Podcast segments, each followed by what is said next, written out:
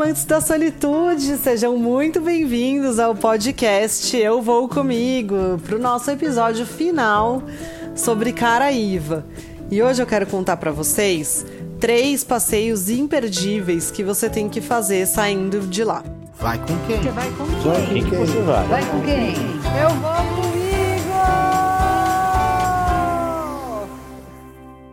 Como assim saindo de lá? Porque os passeios são feitos a partir de lá, na verdade. O passeio.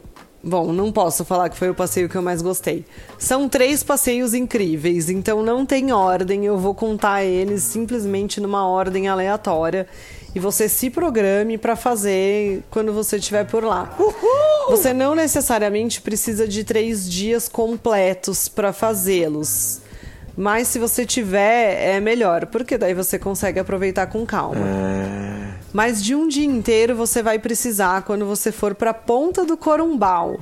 A Ponta do Corumbau é um passeio que pode ser feito tanto a partir de lá quanto de Cumuruxatiba, que era a praia que eu estava antes, lembra?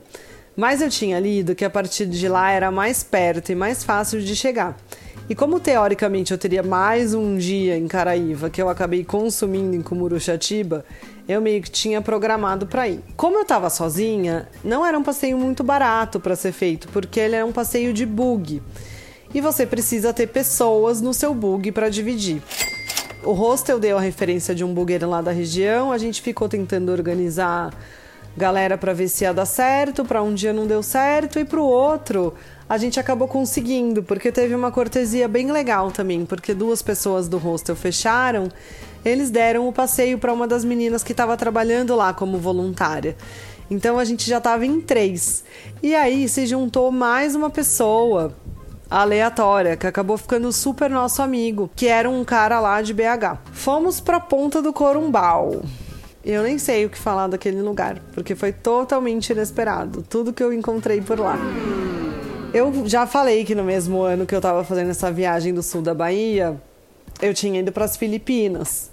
E lá nas Filipinas é muito comum, é, até a gente que gosta de fuçar coisa de viagem de outros lugares, costuma ver muito aquelas é, faixas de areia no meio do nada, assim, com o mar batendo dos dois lados, aquela areia branca, aquele mar claro pra caramba, ninguém ali naquele lugar. E aí a gente fala, nossa, eu fui atrás disso quando eu fui para as Filipinas também. Eu cruzei o planeta para fazer isso. E quando eu cheguei na ponta do Corumbau, foi exatamente isso que eu encontrei. E que bom, né? Não tô reclamando, não. Até porque eu pude fazer a comparação. Mas vamos começar do começo. Essa ponta do Corumbau é uma reserva indígena. Então, o caminho até lá é de bug ou de quadriciclo e por uma estradinha de areia fofa que vai ali já beirando mesmo o mar. A paisagem e o visual é lindo, lindo, lindo. Nossa Senhora, já é uma coisa assim. Parece que você está andando dentro de um quadro. What? E a gente passou por alguns momentos tensos porque o tempo foi virando conforme a gente estava indo para lá. A gente saiu de Caraíva com sol, daí a gente pegou muita chuva no bug, daí depois a gente pegou sol, daí a gente pegou chuva e a gente não sabia como ia ser quando chegasse lá. Oh no. Chegamos nessa reserva indígena, você para, tem aquelas barraquinhas de artesanato, tem um lugarzinho para você comer se você quiser. Quando você chega na reserva indígena, você pode atravessar um rio nadando.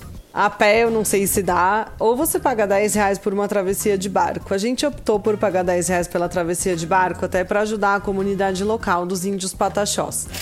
Lá no sul da Bahia tem bastante área de reserva indígena dos índios pataxós e é uma oportunidade de conhecer mais a cultura deles. Em Caraíva mesmo tem um passeio bem interessante para você conhecer a aldeia e conhecer mais dos costumes ali da região. Afinal, é um respeito à comunidade que você está indo visitar.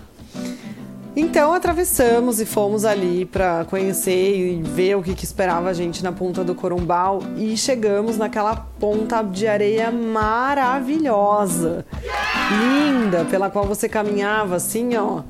Ela devia ter um quilômetro ou algo mais, assim, era bem larga E com o mar ali dos dois lados, e tava um calor, né? Porque, nossa senhora, a Bahia é, em novembro é uma delícia para ficar pertinho do mar.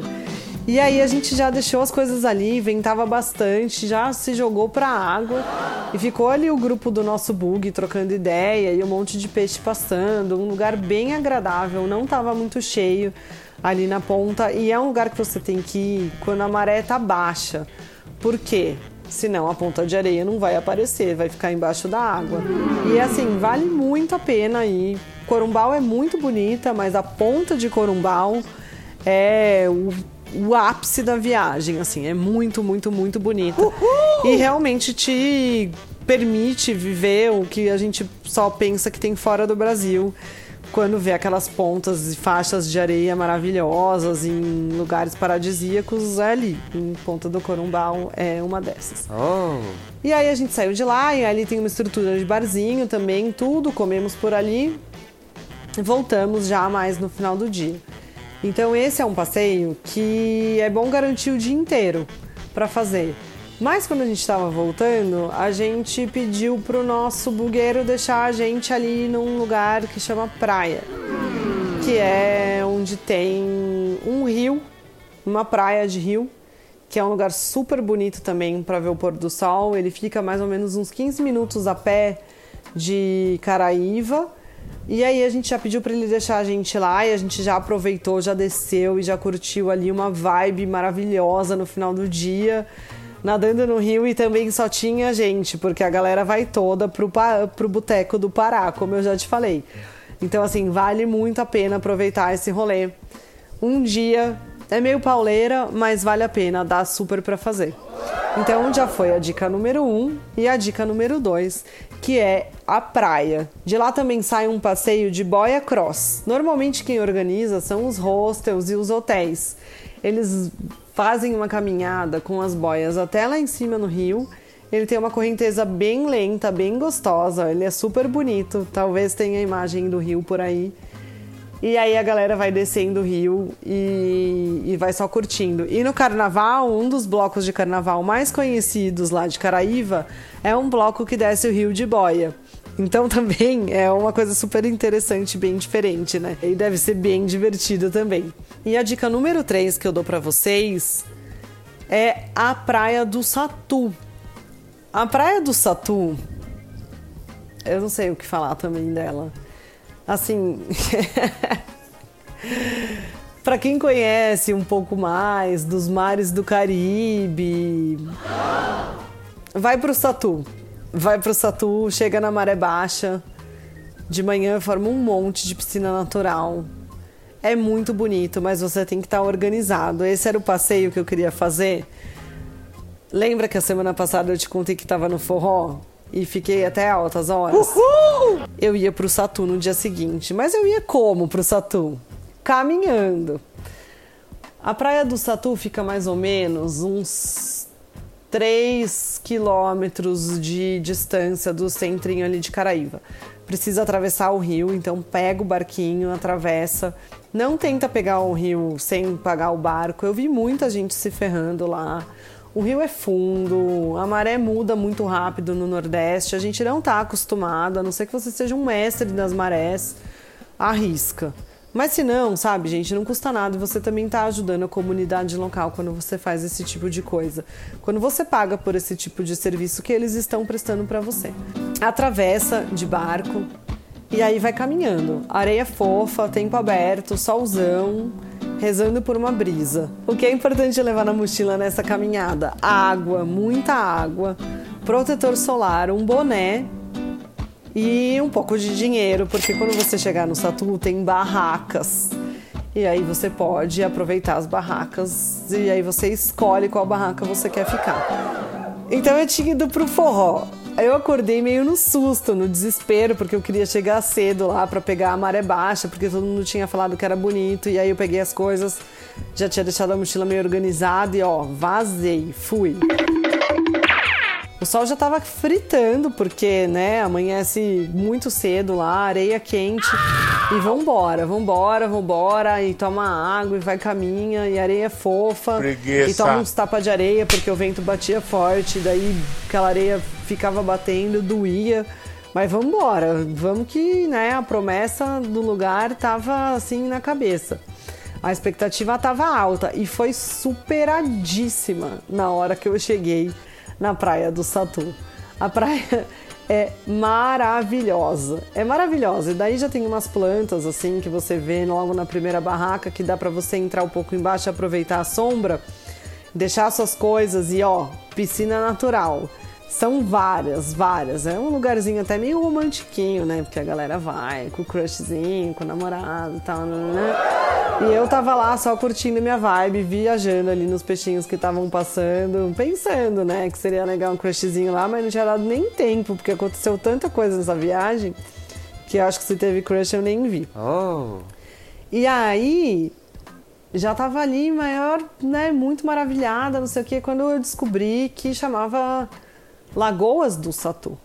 Então são três lagoas que tem ali no caminho, que cada uma é de uma cor e de água doce. Então tem uma de cor de Coca-Cola, tem uma super transparente, tem uma que é mais verde, enfim, é um visual maravilhoso. E tudo se faz caminhando. Então eu fui caminhando para as lagoas e fui andando e já procurando um lugar que eu queria parar para sentar e encontrei um barzinho, um beach club que era só um nome, né? Assim, acho que para ser mais strange. Mas era mais, né, charmosinho e bem legal, porque tudo ecológico, tudo sustentável. E já fiquei ali naquela vontade de ficar sentada lá embaixo das árvores, tinha umas esteiras assim no chão, é, mesinha, cadeira. Preguiça. E aí eu perguntei como que funcionava, né, para ficar lá e tal. E eles têm uma taxa para você usar durante o dia, independente do número de pessoas que você tá. E como eu tava sozinha, talvez fosse até um pouco caro para eu passar o dia. Eu acho que era 100 reais, alguma coisa desse tipo. Mas quando eu fui olhar o cardápio, as coisas lá estavam mais ou menos o preço que elas são em Campinas, ou seja, elas não são muito baratas. E aí eu falei, ah, 100 reais era consumação, você gastava, então tava tudo bem. Se você usasse para consumir, não tinha problema. Uma cerveja, acho que era mais ou menos uns 15, 20 reais. Uma porção de pastelzinho de camarão era uns 30 reais. Falei, ah, beleza, eu acho que se eu ficar aqui o dia inteiro eu já vou gastar isso aí. Uhul! E você podia largar suas coisas lá e usar a praia, e conhecer as lagoas, e fazer tudo o que você quisesse. E foi o que eu fiz. Fiquei ali só curtindo a vibe embaixo das esteiras, não acreditando que eu tava naquele lugar, daquela água azulzinha, assim, ó, clarinha, tipo o Caribe mesmo, cheia de piscina natural. Depois a maré foi subindo, a paisagem vai mudando. E eu acabei que fiquei lá o dia inteiro.